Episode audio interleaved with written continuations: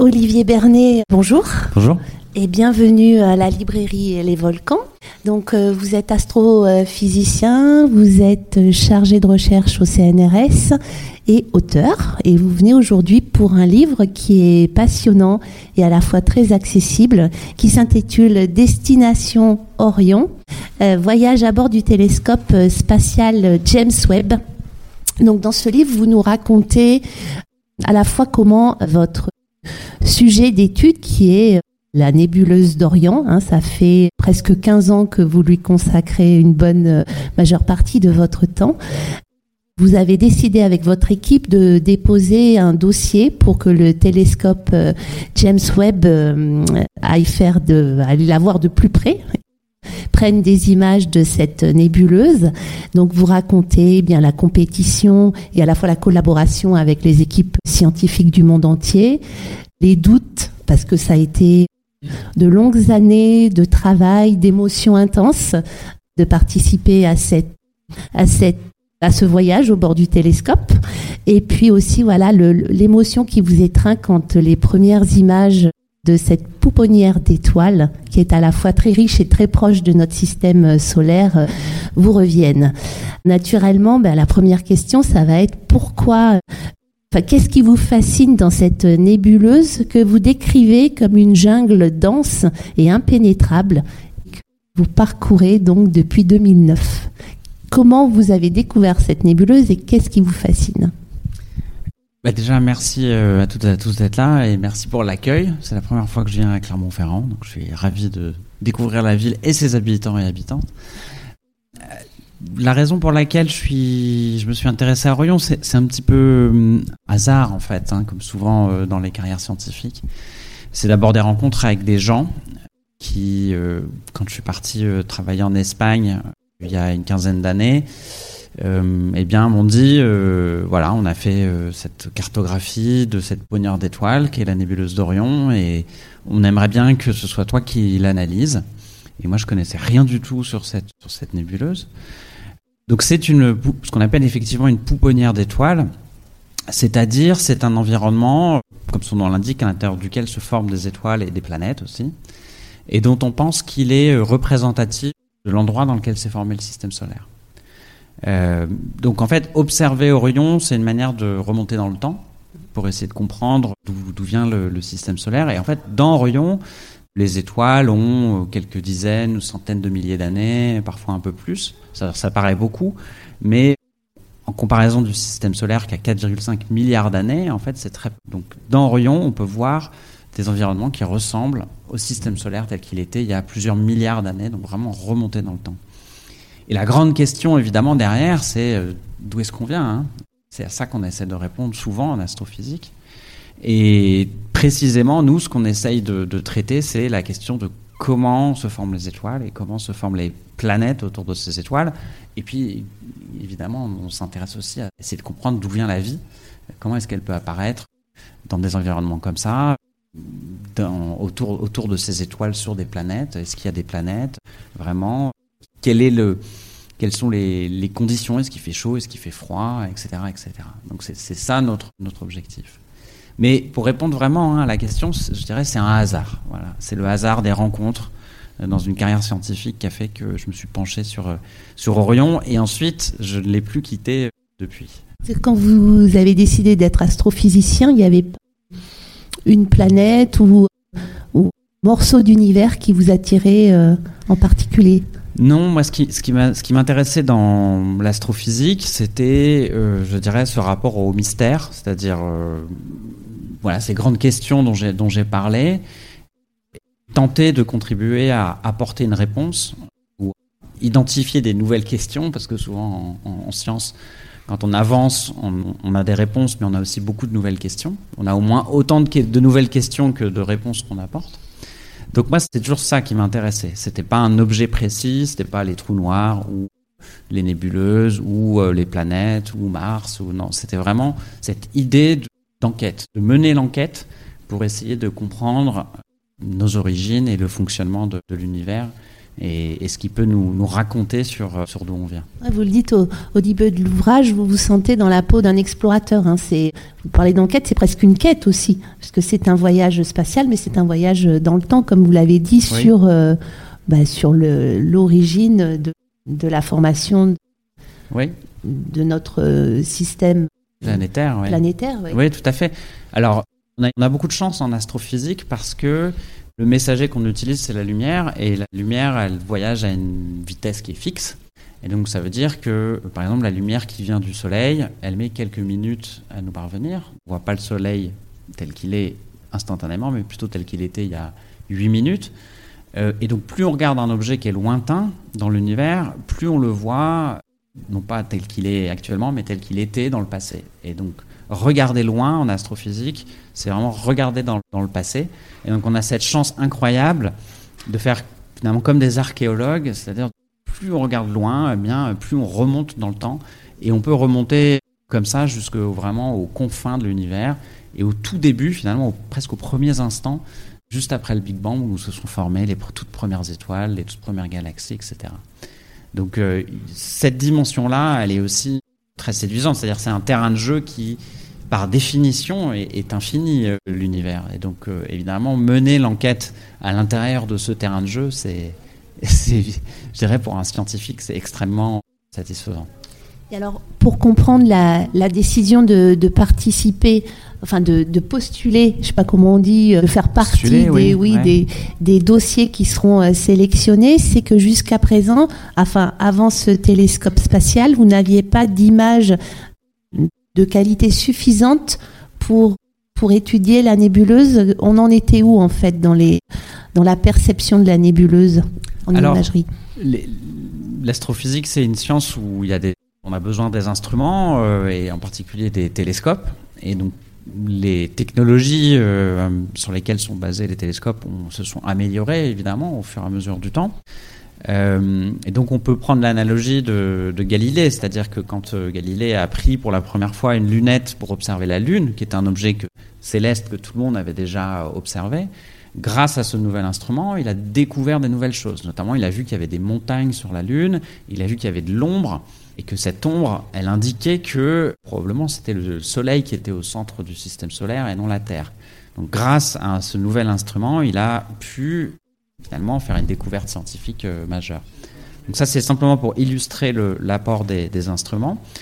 Alors l'astrophysique contemporaine, elle ne fonctionne plus tout à fait comme à l'époque de Galilée, parce que Galilée, il avait la chance d'avoir les polisseurs de verre de, de, Venise qui lui fabriquaient ses lunettes astronomiques, donc il avait sa propre lunette astronomique.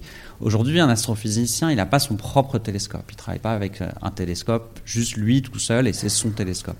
C'est des instruments qui sont mutualisés avec toute la communauté, euh, soit au niveau d'un pays, soit au niveau même de plusieurs pays, ce qui est le cas de James Webb, tout simplement parce que c'est des instruments qui sont tellement complexes, qui coûtent extrêmement cher. Donc, euh, je, le dis dans. J'ai refait le calcul pour, l'ouvrage. James Webb a coûté 11,8 milliards de dollars. Donc, c'est considérable. Et donc, cet instrument, il est, il est, il est partagé euh, avec toute la communauté scientifique. Et évidemment, beaucoup, beaucoup de gens aimeraient pouvoir l'utiliser. Et la manière dont ça fonctionne, c'est que pour pouvoir l'utiliser, pour pouvoir disposer de temps de télescope, c'est ça qu'on demande, 40 hein, heures, 50 heures, etc., d'observation, eh bien, il faut soumettre un dossier, une proposition d'observation, et on est en compétition avec beaucoup de gens qui font la même chose et qui euh, voilà, essayent aussi d'avoir du temps de télescope.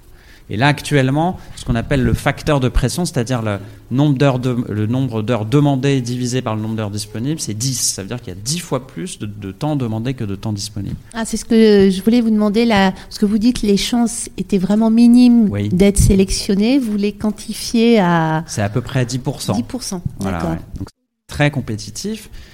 Et ça l'était encore plus au moment où nous, on a, on a répondu au tout premier appel euh, d'offres qui était avant même que le télescope soit lancé dans l'espace, et où là, il y avait, je dirais, c'était peut-être plutôt un facteur 1 à 20, c'est-à-dire un taux de réussite très très faible. Et donc nous, on a été la seule équipe en France à être sélectionnée pour pouvoir faire partie des premiers à observer avec, euh, avec ce télescope.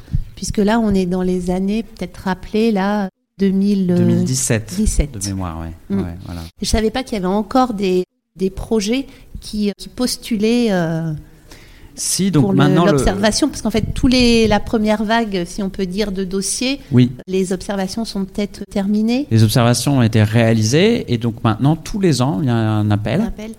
Et donc, euh, on remet à disposition un an d'observation. Et en fait, ceci devrait continuer jusqu'à ce que le télescope euh, arrête de fonctionner. Actuellement, les prédictions que fait la NASA, c'est que le télescope pourrait durer plus d'une vingtaine d'années, alors qu'il était prévu au départ pour plutôt 5 ans.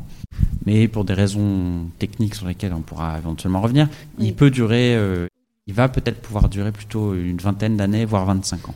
Oui, oui, on va s'intéresser de plus près à ce télescope, toutes les contraintes qu'il y a eu, toutes les contraintes et craintes hein, au moment du, euh, du lancement, du déploiement. Enfin, c'est vraiment une réussite au-delà de toutes les espérances technologiques, ce télescope. Bah, on peut peut-être en parler d'ailleurs maintenant. oui, ah bah, c'est sûr que c'était euh, un très très grand défi technique. Donc, euh, je ne vais pas revenir sur la, quantité de défis techniques qu'il y avait, parce qu'il y en avait vraiment beaucoup, mais je dirais le défi principal, c'était de construire un, télescope déjà très grand, qui fait donc... Euh, il doit faire le miroir fait presque la taille de, la pièce. Hein. C'est un miroir qui fait presque 7 mètres de diamètre, donc c'est vraiment énorme. Et donc euh, le miroir étant si grand, il rentrait pas à l'intérieur d'une fusée, et donc il fallait inventer un miroir qui se, qui se déploie. Donc ça, ça a été la première fois qu'on a réussi à, faire cela, avec tout un tas de mécanismes.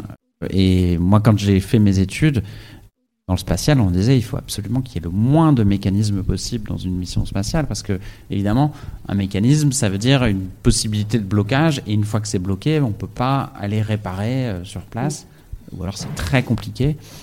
Et donc, euh, voilà, c'était de ce point de vue-là un, défi technique euh, très très très très important. Euh, je dirais, c'est aussi pour ça que ce projet, il a été pensé dans les années 90.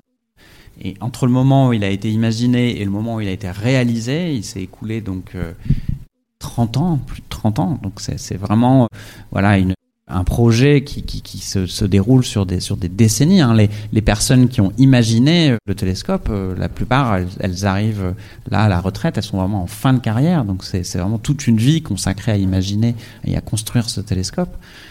Donc c'est aussi quelque chose qui est très, je dirais, contradictoire aussi avec la manière dont on a de, de fonctionner aujourd'hui dans l'industrie spatiale, où on a plutôt tendance à faire des choses, je dirais, beaucoup plus vite, un peu plus sur des formats euh, jetables, on va dire, assez simples, avec des technologies qui sont des choses qui sont déjà assez éprouvées, on, ne réinvente pas la, poudre, etc.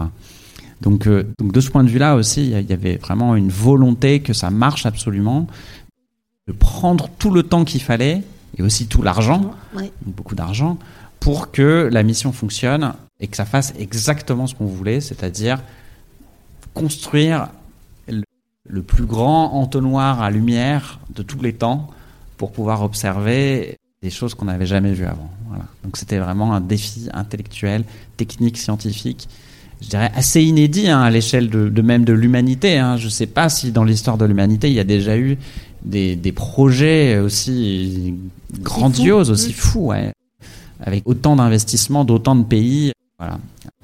Il y a peut-être les missions euh, lunaires, mais elles ont été surtout portées par, par les États-Unis.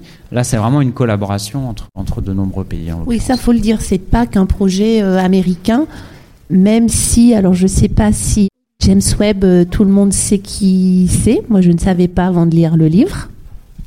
Oui. On, bah peut faire un quiz. ah oui, est-ce qu'il y a des gens qui savent qui était James Webb ici Qui n'ont pas lu le livre Interdiction de tricher Non? Voilà. Tout à fait. C'était l'administrateur euh, de la NASA au moment de, des missions Apollo, justement. Et donc, ça a été très. La communauté scientifique a été vraiment très étonnée de ce choix de nom, mm. parce que ce qui se fait traditionnellement, c'est de nommer après un scientifique ou une scientifique, même, soyons fous. Et donc, ça aurait été un choix, de mon point de vue, beaucoup plus intelligents, mais ils l'ont fait pour des raisons très politiques. Politique. Ouais. Et en plus, c'est quelqu'un qui a eu un rôle un petit peu discutable au sein de la NASA, puisqu'il était en poste au moment où il y a eu, c'était la période du macartisme aux États-Unis, donc avec des, des purges au sein des administrations publiques aux États-Unis et qui visaient spécifiquement les communautés LGBT. Et voilà, il n'a pas été complètement clean dans cette histoire. voilà, donc il y, a une polémique aussi assez importante dans la communauté scientifique aux États-Unis sur, sur le nom du télescope et le personnage derrière. On a parlé de, on va rester encore un tout petit peu sur ce télescope. Il y a un grand miroir donc principal. Il y a des miroirs secondaires avec des bras articulés. Oui. C'est ça? Tout ça euh, au moment du lancement est plié. Hein, vous parlez même d'origami, quoi. Enfin, ça paraît euh, dingue techniquement de réaliser autant d'opérations une fois dans l'espace. le, déploiement du télescope, il a mis pratiquement un mois, c'est ça? Oui, c'est quelque chose qui se passe euh, sur un temps assez long, évidemment, parce qu'à chaque étape, on veut vérifier que chaque déploiement s'est produit correctement. Euh, alors, il y a un nombre de mécanismes. Alors, on parle de, dans ces missions spatiales de ce qu'on appelle les points of failure, c'est-à-dire un mécanisme qui, s'il ne fonctionne pas, met en péril la mission. Et sur James Webb, il y avait 140 points of failure, c'est-à-dire qu'il y avait 140 étapes de mécanismes à franchir euh, qui devait cruciaux là, cruciaux, qui devaient être réalisés avec succès, sinon la mission était était perdue. Euh, donc c'est considérable. Aucune des missions précédentes euh, n'avait autant de, de, points of failures. Donc c'était vraiment un, un, très très grand défi. Voilà, avec des mécanismes, avec des câbles, des poulies, enfin vraiment des choses qui sont un enfer pour, pour, pour les gens qui font des qui construisent des missions spatiales. Voilà. Il y avait aussi des contraintes thermiques. Hein. Oui, alors, ce qu'on voulait, c'est que le télescope il soit relativement froid. Et donc pour cela, il y a tout un système d'écrans thermiques qui sont en fait des espèces de voiles faits d'un matériau très fin. C'est un polymère avec, qui est recouvert d'aluminium, qui, est vraiment extrêmement fin. Imagine des feuilles d'aluminium qu'on tendrait et qui font là la taille de largement plus que la pièce, plutôt la taille d'un grand terrain de tennis. Et donc il y en avait cinq comme ça et qui se déploient, elles sont superposées. Et en fait, elles jouent le rôle simplement d'un parasol, hein, c'est-à-dire que elles se mettent côté soleil et elles protègent le télescope du soleil. Donc il est constamment dans la nuit, hein, parce qu'il n'y a pas de, réflexion puisqu'on est dans, l'espace. Donc le télescope se met à l'ombre grâce à ces écrans qui, se sont donc tous déployés aussi pendant cette phase de, cette première, première phase d'opération. Qu'est-ce que vous pouviez craindre aussi, c'est les, les météorites, des pluies de météorites qui auraient pu abîmer les, les surfaces justement des, des miroirs? Alors ça c'est marrant parce que justement c'est quelque chose que, en tout cas moi j'avais pas tellement anticipé. Et en général ce qu'on fait dans ces missions c'est que ben, la plupart des télescopes ils sont euh, protégés par ce qu'on appelle un baffle, c'est-à-dire un tube en fait, hein, tout simplement. Ça, ça les protège des micrométéorites qui sont présentes dans le, dans le système solaire. Euh, et là, comme le télescope est très très grand, c'était impossible de concevoir un tube pour mettre autour. Donc euh, la NASA avait fait des calculs et ils avaient considéré que le risque de micrométéorite était finalement pas très important. Mais manque de peau, au bout de quelques semaines de fonctionnement, il y a eu un impact important sur un des miroirs qui a été détecté et qui était voilà, un impact assez fort et complètement inattendu. Et donc ils ont révisé leurs calculs hein, euh, et ils se sont rendus compte que le risque météoritique avait été sous-estimé. Cet impact-là, il a pu être corrigé. Hein. Les performances du miroir restent meilleures que ce qui avait été prévu, malgré cet impact. Euh, néanmoins, c'est quelque chose qui avait été sous-estimé. Donc, ils ont mis en place des, des stratégies d'évitement euh, c'est-à-dire qu'on essaye de tourner le dos le plus possible aux pluies de météorites, hein, parce que ces météorites, elles viennent souvent de, comètes qui sont passées non loin du, Soleil. Et donc, en fait, ces pluies, elles ont une direction privilégiée dans le système solaire. Et donc, ce qu'il faut surtout, c'est euh, ne pas se tourner vers cette pluie de météorites quand on la, quand on la traverse. Et donc, grâce à ça, on peut limiter les dégâts. Mais euh, néanmoins, les dernières nouvelles qu'on a, c'est qu'il y a hum, quand même pas mal de, météorites qui sont affectés par des, par des impacts de micrométéorites. Et donc, euh, probablement, les performances du miroir vont quand même baisser au fur et à mesure du temps. Hein. Et euh, je pense que ça va être un des facteurs limitants euh, principal pour la qualité des images ouais, au fur et à mesure des années. Donc il, va, il valait mieux faire partie de, des premiers, de la première sélection de, de ce point de vue-là, ouais. Alors bien sûr, après, euh, c'est suivant sa trajectoire. Donc vous, le lancement, il est le 24-25 décembre 25, ouais. 25 2021. 21, ouais. Et les premières images d'Orion arrivent À l'été euh, suivant. l'été suivant. Ouais, mois Puisque- après, un peu plus de six mois après, ouais. Puisqu'il faut faire, donc, bah, on a dit un mois pour qu'il soit, un petit peu plus d'un mois pour qu'il soit opérationnel? Oui, un peu plus, ouais. ouais. Et après, euh, il y a eu même toute une phase de, de test hein, euh, avec, par les équipes instrumentales. Donc les, les observations scientifiques ont commencé au début de l'été. Et ensuite, il y, a, y a aussi une contrainte qui est le fait de pouvoir observer. Donc James Webb, il a une autre particularité, c'est qu'il n'est pas en orbite autour de la Terre, il est en orbite autour du Soleil. Donc il, il est à un point un peu particulier du système solaire qu'on appelle le point de Lagrange. Et donc il tourne autour du Soleil en même temps que la Terre voilà, fait sa révolution autour du Soleil sur une période d'un an. Et pendant cette période-là, il peut pas observer trop en direction du Soleil. hein, il essaie de toujours faire dos au Soleil avec ses écrans, ses écrans thermiques. Et donc il peut observer seulement une partie du ciel. Et donc Orion euh, n'était observable qu'à partir de la fin du mois d'août, début du mois de septembre. Et donc c'est à ce moment-là que nous on a pu, euh, qu'on avait notre fenêtre d'observation et qu'on a pu faire nos observations. Alors, le télescope qui est euh, vraiment très connu du grand public, c'est Hubble. Oui. Et vous consacrez euh, un chapitre à la filiation entre les deux télescopes. Mhm. Et du coup, je vais en arriver à, à la spécificité de, de, la, de, de James Webb sur, euh, par rapport à la captation de la lumière. Oui. Alors, c'est vrai qu'on parle souvent de, de James Webb comme étant un héritier, un petit frère, un cousin. Voilà, il y a toujours cette filiation qui est mise en avant. Et d'une certaine manière, c'est vrai, c'est-à-dire que symboliquement, il y a, un lien, déjà euh, historique, c'est-à-dire que c'est au moment où Hubble a fonctionné qu'on s'est dit, bah tiens, on pourrait en faire un encore plus grand. Donc il y a, vraiment cette idée, voilà, que la faisabilité d'un télescope dans l'espace a été, euh, je dirais, euh, éprouvée par Hubble et donc par la suite la NASA a considéré de faire James Webb, donc il y a ce lien.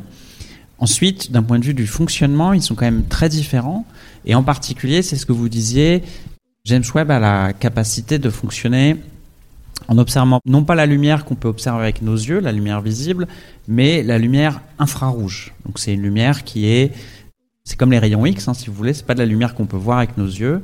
L'infrarouge, c'est de la lumière qui est plus rouge que le rouge. Et en fait, ça, c'est intéressant parce que deux raisons. La première, c'est que euh, l'univers est en expansion. Et donc, plus vous regardez un objet qui est lointain dans l'univers, plus il s'éloigne de vous. Et plus il s'éloigne de vous à une grande vitesse. Et cet éloignement, le fait que les galaxies très lointaines de vous s'éloignent à grande vitesse, ça distord le signal lumineux et ça le rougit. Et les galaxies les plus lointaines sont tellement rougies que leur signal lumineux arrive sur Terre, enfin s'il parvenait à arriver sur Terre, il est dans l'infrarouge. Donc si on veut détecter ces galaxies très très lointaines, il faut observer dans l'infrarouge. Malheureusement, l'atmosphère de la Terre bloque le rayonnement infrarouge. C'est ce qui produit d'ailleurs l'effet de serre sur Terre. Donc si on veut observer ce signal infrarouge qui vient des toutes premières premiers astres de l'univers, qui sont voilà rougis par l'expansion de l'univers, il faut un télescope qui observe dans l'infrarouge et il faut qu'il soit dans l'espace parce que l'atmosphère absorbe ce rayonnement. Voilà. Et donc c'est pour ça que les gens ont pensé James Webb comme un observatoire dans l'infrarouge. Et cette capacité de, de regarder dans la lumière infrarouge, ça a une autre propriété, c'est que ça permet, quand on regarde les pouponnières d'étoiles, de sonder, vraiment de pénétrer à l'intérieur. Hein, on le voit sur l'image de, la couverture, c'est des endroits qui sont très nébuleux parce qu'il y a de la poussière, des tout petits grains de vraiment de poussière, hein, c'est de la matière solide qui est formée par les étoiles, donc c'est de la poussière d'étoiles. Et cette poussière d'étoiles, elle absorbe aussi le rayonnement infrarouge. Et donc, si on veut pénétrer à l'intérieur de ces pouponnières d'étoiles, on peut le faire en observant en infrarouge. Mais c'est- ce qui est intéressant, c'est que, je dirais, euh, James Webb, il a été conçu vraiment avec cette idée de regarder les tout premières galaxies de l'univers et pas tellement de regarder des endroits comme Orion. D'ailleurs, Orion et d'étoiles est très très brillante. Et, et donc, euh, les gens pensaient même que c'était impossible d'observer Orion avec James Webb. Donc nous, on était vraiment des, outsiders quand on s'est présenté devant la NASA en disant on veut observer Orion. Il a fallu qu'on démontre la faisabilité. Voilà, le télescope n'était pas vraiment fait pour ça. Mais il s'est trouvé qu'en fait, il était parfaitement adapté. Et on a réussi à démontrer que c'était faisable. Et ils ont été convaincus. Et donc, ils nous ont donné le temps d'observation. Alors après, il faut peut-être. Alors les premières images, elles arrivent le 16 mars 2022. Mhm. Et tout de suite, la communauté euh, scientifique est quand même surprise par la qualité euh, de ces images. Oui, alors les, toutes premières images qu'on a, c'est des images plutôt techniques. C'est-à-dire, c'est vraiment des, des images d'étoiles. Donc on voit juste une sorte de point avec une figure ce qu'on appelle la figure de diffraction qui, qui, donne des informations sur la qualité du, de l'optique. Et donc, euh, ce que nous, on voit tout de suite, c'est que le télescope fonctionne très très bien, et même mieux que ce à quoi on s'attendait. Vraiment, c'est, là, c'est, je dirais, moi je m'en souviens très bien, hein. c'est-à-dire que j'étais avec euh, l'équipe, les, les, les, étudiants, euh, et on je leur ai tous dit de venir dans mon bureau, on a regardé cette image, et, et nous, on n'avait pas encore les nôtres, mais ce qu'on, a, ce qu'on s'est dit en voyant ça, c'est que nos images d'Orion allaient être vraiment extraordinaires. Donc là, on a vraiment commencé à réaliser aussi que cet instrument fou, il fonctionnait. Parce que il faut s'imaginer que c'était un serpent de mer en astrophysique, c'est-à-dire que ça faisait 20 ans qu'on en parlait de James Webb. Moi, quand, quand je suis rentré en astrophysique, quand j'ai commencé mes études, on en parlait déjà, mais c'était comme quelque chose de très lointain, de très hypothétique. Le Sénat aux États-Unis a essayé d'annuler euh, la mission plusieurs fois parce que ça coûtait très cher. Donc même les gens faisaient des blagues, il y avait énormément de blagues dans la communauté scientifique. Des gens qui disaient Ah là là, ah, tu bosses sur James Webb, ben écoute, bon courage, euh, voilà. Donc c'était vraiment devenu le truc un peu. Personne, plus personne n'y croyait. Euh. et puis il y a eu tellement de retard, etc., que, en fait, le moment où ça s'est produit, sur le moment, on n'a pas vraiment réalisé quoi, que c'était en train de se produire. Et c'est vraiment quand on a eu les images que là, tout le monde a dit Ah, mais en fait, ça marche. Et, ça marche, c'est concret, ouais. Et ça, vous le, on le ressent bien à la lecture du livre. C'est, c'est très intéressant aussi de, de, que vous expliquiez ce que vous ressentiez, enfin, les, sentiments et de toute l'équipe. Et ces données, elles sont transmises aussi à toute la communauté euh, scientifique. Oui. Les informations euh, du télescope. Oui, alors pas tous les projets, mais les, ces, ces, ces, projets prioritaires qui ont été observés, donc il y en avait 12 euh, ou 13, je ne me rappelle plus, dont le nôtre sur Orion. Ces programmes prioritaires qui ont été réalisés au tout début, vraiment dès qu'on a eu, on a pu observer avec le télescope, ils ont été réalisés. Ils avaient une autre particularité, ça c'est quelque chose qui n'avait jamais été fait non plus en astrophysique. En général, ce qui se passe quand on a un nouveau télescope, ce sont les gens qui l'ont construit qui bénéficient des premières observations et qui peuvent se les garder pendant quelques années, un an ou deux ans, sans que personne d'autre puisse les voir. Comme ça, ils ont le temps de faire leur travail scientifique. Là, c'était différent. On avait le droit d'observer, d'être les premiers, de choisir qu'est-ce qu'on observait, mais les données devenaient publiques immédiatement. Voilà. Donc ça, ça rajoute sur nous, je dirais, un stress, hein, parce qu'on se dit, voilà, tout le monde a les données et tout le monde peut faire le travail scientifique, peut les publier, euh, y compris des astronomes amateurs qui se sont aussi qui s'en sont saisis et qui ont réalisé des, images plutôt pour des aspects, je dirais, de communication. Voilà, donc ça, ça nous mettait quand même beaucoup de pression pour, pour travailler assez rapidement, mais évidemment, on s'était préparé à ça depuis plusieurs années. Ça, vous l'évoquez à la fin de l'ouvrage, hein, la course à la publication, parce que aussi, eh euh, qui dit publication dit financement derrière. Oui, ça, c'est un côté euh, qui est à la fois grisant et aussi euh, très compliqué dans ce milieu de la recherche, c'est-à-dire que, et c'est peut-être pas quelque chose qu'on ressent de l'extérieur, c'est que le niveau de compétition est très très grand. Et, ce qui est assez étonnant, c'est qu'il y a une, synergie, enfin je ne sais pas si on peut appeler ça vraiment une synergie, mais en tout cas il y a une, euh, simultanément, on a une très forte compétition et une très forte collaboration. C'est-à-dire que d'un côté, on a des dizaines de pays qui se mettent ensemble pour créer ces projets scientifiques, pour travailler sur les données. Donc c'est des grandes collaborations avec euh, beaucoup de gens. Euh, mais il y a aussi une très forte contre, euh, compétition entre les équipes, entre les pays, entre les instituts, entre l'Agence spatiale européenne, la NASA, entre les grandes universités américaines, les universités européennes, etc. etc. Et donc cette dynamique-là, elle est jusqu'à... La question, hein, c'est à quel point la, compétition est bénéfique pour l'apprentissage, la, pour, pour la connaissance. Je pense qu'on est arrivé un peu probablement aux limites quand même de cette compétition, qu'elle est allée un peu trop loin. Et la preuve, c'est qu'il y en a de plus en plus d'études qui sont, je dirais, faites tellement vite que leur qualité laisse parfois un peu à, désirer. Alors quand arrivent les images du télescope, c'est des données plus que des images. Oui. Et après, il faut les traiter, ces données. Et oui. Donc ça, c'est aussi très intéressant. Là, vous faites appel... Ben, on fait, il y a beaucoup beaucoup d'étapes, c'est-à-dire que en fait, le télescope, euh, il, reçoit en réalité très peu de signal lumineux. Euh, et ce signal lumineux, il est contaminé par énormément de choses. Et donc, il faut tout nettoyer. Et donc, ça, c'est un processus qui prend beaucoup de temps. Et ensuite, une fois que ce, nettoyage a été fait, on appelle ça la réduction des données. Une fois que ces données sont donc réduites, c'est un peu comme la cuisine, hein, on fait notre sauce. Et une fois que ces données sont réduites, on peut commencer à faire le travail scientifique, à interpréter, à comparer à des modèles théoriques, etc. Ça, c'est une chose. Et puis, on peut aussi euh, faire ces belles images qu'on voit sur la couverture, par exemple, mais que peut-être vous avez pu voir dans, la, dans les médias. Et ces images-là, elles sont réalisées non pas par des scientifiques, mais par des graphistes, qui font la colorisation des images en combinant différentes couleurs de l'infrarouge, qui ne sont pas des couleurs que l'on peut voir avec nos yeux. Et, mais donc ils associent à différentes couleurs de l'infrarouge, des couleurs que l'on peut voir avec nos yeux, c'est-à-dire qu'ils décryptent le code, si vous voulez. Et donc il y a un code couleur qui permet de révéler, de faire ce, rendu qui est souvent très, très esthétique. Et c'est pas parce que on utilise des codes couleurs qu'il y a du trucage ou que c'est pas vrai ce qu'on voit, mais simplement, euh, voilà, il y, a, une codification qui permet de révéler ce qu'il y a dans les données. Donc il y a des graphistes qui travaillent à chaque, euh, dans chaque équipe euh, scientifique comme ça pour... Euh, Malheureusement non.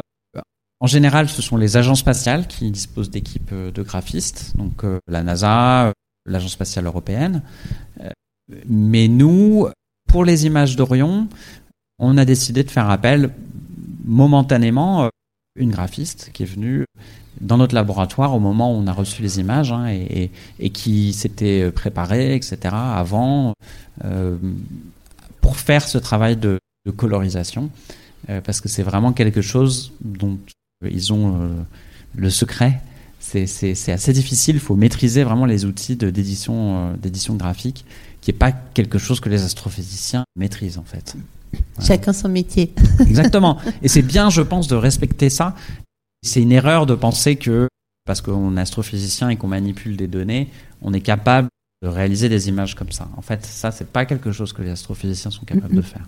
Alors, on, échangeait hein, là-dessus avant, avant de démarrer. Vous dites, loin de nuire au message scientifique, la beauté des clichés le soutient, hmm. puisqu'au-delà de la science, vous avez été saisi par la beauté des images d'Orion.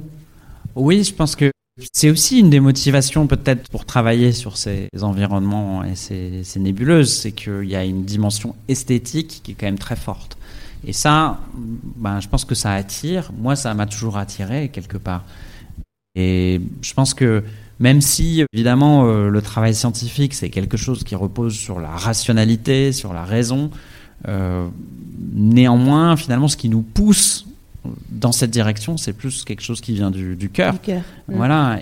Et donc, la dimension esthétique, elle joue un rôle important à, cet endroit. C'est-à-dire que finalement, il y a une fascination pour ces, pour ces nébuleuses, pour ces environnements qui sont gigantesques. Hein, dans, sur toutes ces images, un pixel, ça fait la taille du système solaire. Donc, c'est des dimensions qui nous dépassent complètement. Il y a, y, y a, quelque chose de très, très onirique. Et puis, moi, je trouve qu'on voit qu'il se passe énormément de choses et on a envie de savoir ce qui se passe. Quand je vois ces, ces objets-là, je me dis, mais qu'est-ce qui se passe à l'intérieur? Et, je pense que c'est vraiment l'esthétique hein, qui, qui, qui, génère cet appel de...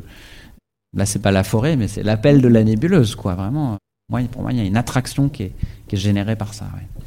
Comme on est dans l'esthétique, bon, à la marge, donc on apprend beaucoup de choses, mais même sur, sur l'histoire de l'humanité, puisque vous dites la représentation même d'une étoile, j'en ai une là, cinq branches, ça vient de la mer, de l'étoile de mer, et pas du tout oui. de...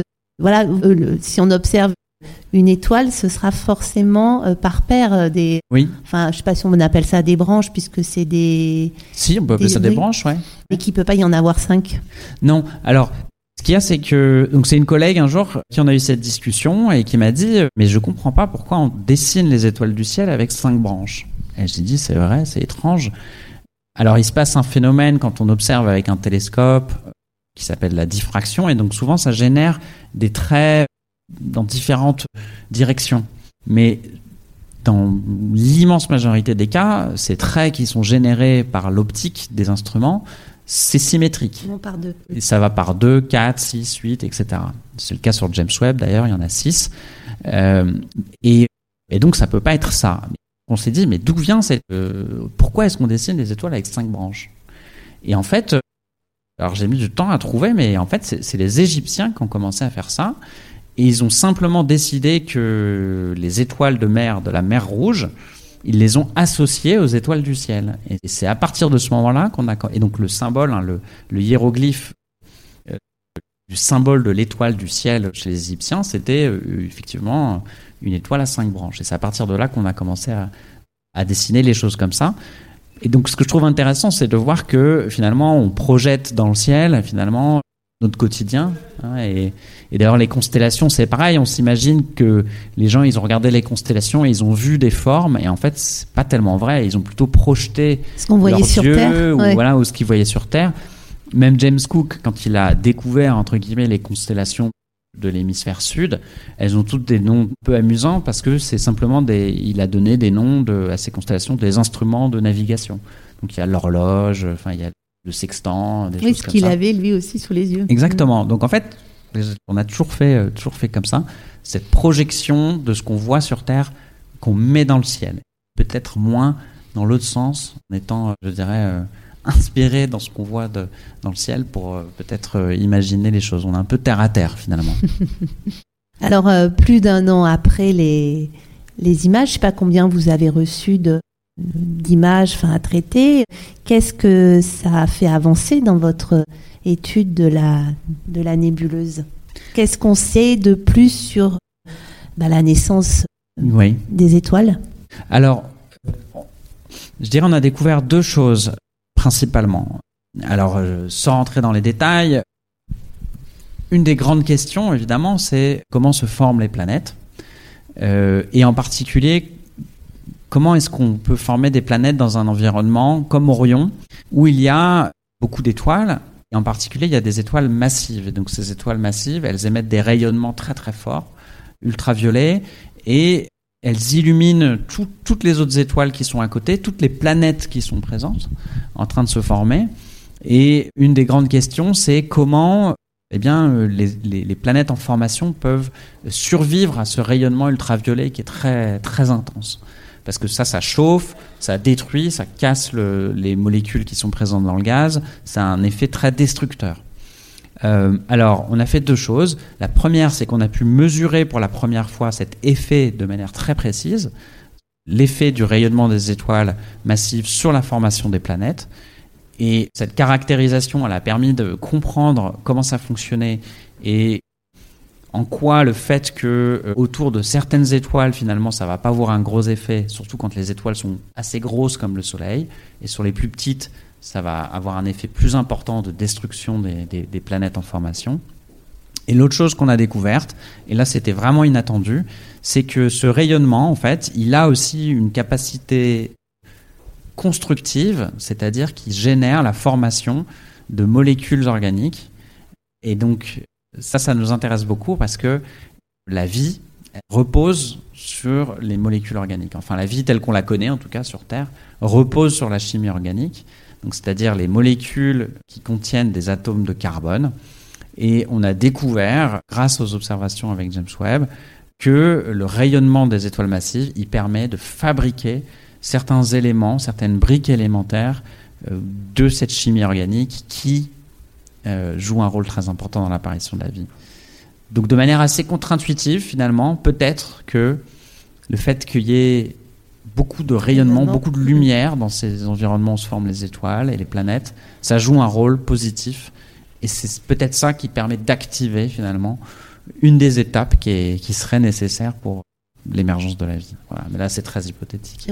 pour confirmer cette hypothèse, qu'est-ce qui, qu'est-ce qu'il faudrait faire maintenant ben, C'est quelque chose qu'on va essayer de faire, c'est-à-dire qu'on va essayer de regarder les étapes suivantes. Là, le, ce qu'on a identifié, c'est une des toutes premières étapes, c'est-à-dire si vous voulez, nous, les organismes vivants, on est des, choses extrêmement complexes.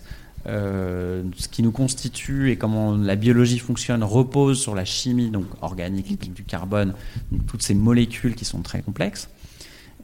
La question c'est comment on arrive à construire ça partir de ce qui a été créé dans le Big Bang. Voilà. Si je le dis vraiment, si on veut partir du début pour arriver vraiment jusqu'à l'élément final, c'est quelles sont les chaînes d'événements qui permettent de partir du Big Bang, on crée seulement quelques éléments pour arriver tout à la fin à voilà, la biologie. Nous, on est vraiment dans les étapes, les premières étapes, c'est-à-dire comment on convertit les éléments qui sont fabriqués pendant le Big Bang et qui sont fabriqués à l'intérieur des étoiles, euh, comment on les convertit dans des molécules qui sont les premières briques, et après comment ces molécules peuvent s'assembler entre elles, former des choses plus complexes, jusqu'à faire des polymères, jusqu'à faire des protéines, des, et puis de, l'ARN, de l'ADN, etc., etc. Voilà. Donc là, on a la toute première étape, c'est-à-dire comment on associe du carbone et de l'hydrogène pour former la toute première étape, la toute première molécule, qui s'appelle le méthylium. Qu'est-ce qui se passe ensuite? Ça, c'est quelque chose qu'on va essayer de regarder, et pour l'instant, on ne sait pas trop. Voilà. Et comment vous allez euh, pouvoir regarder ça? Eh ben, on va utiliser des télescopes. on va continuer. On va continuer avec James Webb. On va regarder dans nos données aussi si on voit pas d'autres molécules qu'on n'a pas encore identifiées. On va utiliser des télescopes complémentaires, par exemple des radiotélescopes au Chili, qui nous permettent de voir des molécules plus grosses. Et on va essayer de reconstruire l'histoire de euh, l'évolution de la complexité dans Orion. Et jusqu'où ça va, euh, on ne sait pas. Et je dirais peut-être quelque chose qui est intéressant à dire à, ce stade de la discussion, c'est que James Webb a ouvert pour moi, enfin pour moi, de mon point de vue, dans la communauté scientifique, une nouvelle fenêtre où la question de détecter de la vie ailleurs, sur une, sur une, planète ou même sur autre chose, hein, on n'en sait rien, peut-être que la vie ailleurs, elle n'est pas sur des planètes.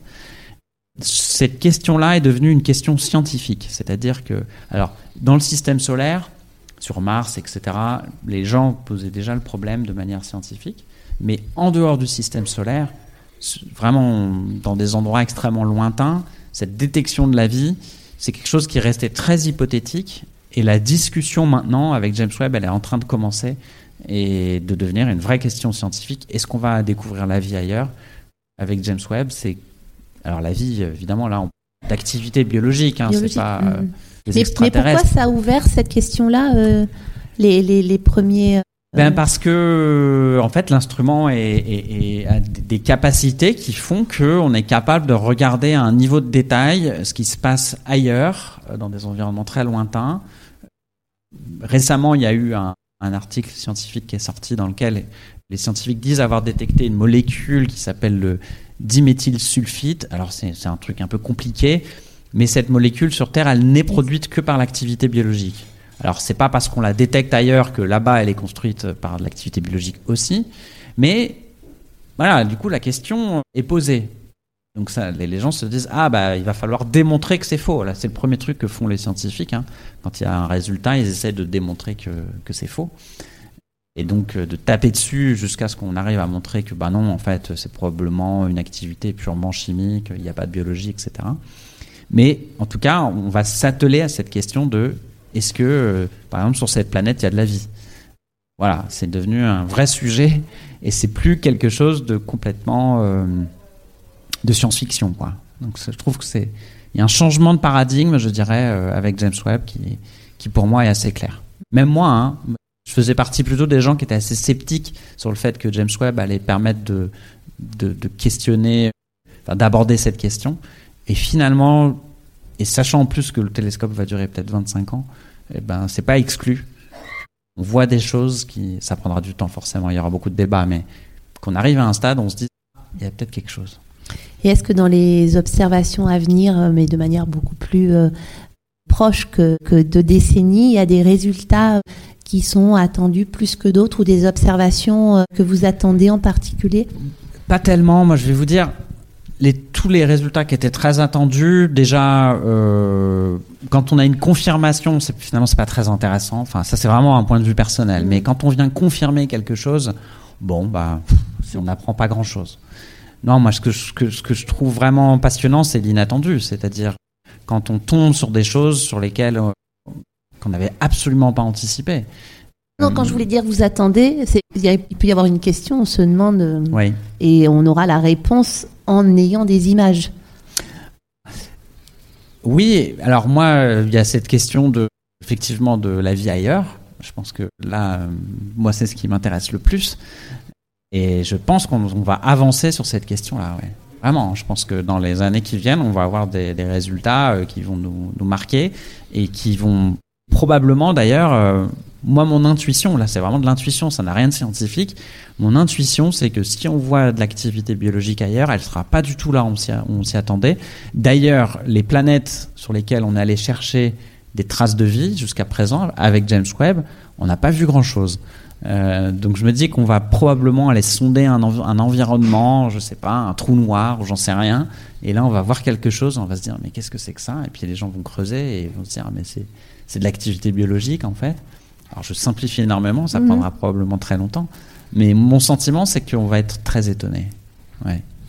Et est-ce qu'il y a un télescope après James Webb qui est déjà en, en conception ou en, en réalisation? Oui, alors ça, je dirais un peu la, la- la- la fuite en avant des astrophysiciens, c'est toujours faire euh, plus, plus grand, plus gros. Et d'ailleurs, ça a peut-être un peu atteint ses limites. Là, qu'on est arrivé à un stade où vraiment on a poussé les choses euh, leur maximum. Mais néanmoins, il y a, des projets évidemment hein, pour, pour, pour continuer, mais on est, en fait, on est limité là vraiment par, euh, par la technologie, par les, les, lanceurs on voit pas tellement comment on va pouvoir faire mieux, hein, honnêtement, là, actuellement. Il n'y a pas d'horizon vraiment de, de, successeurs qui, qui, qui, qui, surpasseraient. euh, voilà. Donc, on se penche faire d'autres choses. Il y a d'autres projets. Euh, par exemple, quelque chose qui intéresse beaucoup euh, les scientifiques, c'est d'aller mesurer ce qu'on appelle les ondes gravitationnelles primordiales. C'est au moment où l'univers est né, ou- juste après le Big Bang, il y a des ondes qui ont été émises et qui, si on arrivait à les détecter avec des interféromètres dans l'espace, donc avec des, constellations de satellites qu'on mettrait dans l'espace, si on arrivait à les détecter, eh bien, on aurait des réponses sur comment vraiment se sont produits euh, les tout premiers instants de l'univers. Pour l'instant, on ne sait pas exactement comment ça s'est passé au tout début de l'univers. Donc voilà, ça c'est un des sujets, par exemple, sur lesquels on devrait aussi avoir des, avancées dans les années qui viennent. La fascination et la magie de la science, ça n'a pas, n'est pas fini. Non, c'est sûr, ouais. Eh ben, merci beaucoup. On, on a respecté le,